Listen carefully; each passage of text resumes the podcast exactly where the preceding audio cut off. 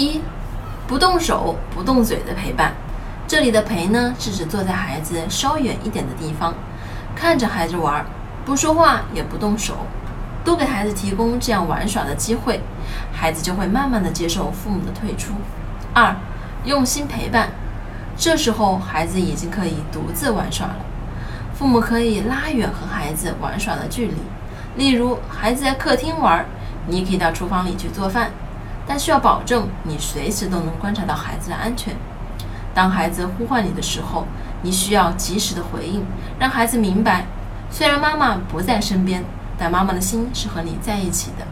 三，多选择开放性的玩具，开放性的玩具变化性强，玩法多，更适合孩子琢磨。其实，选择适合孩子认知发展的玩具，更有益于帮助孩子锻炼创造力。我是不完美柚子妈妈，关注我，为你分享最有深度的育儿知识。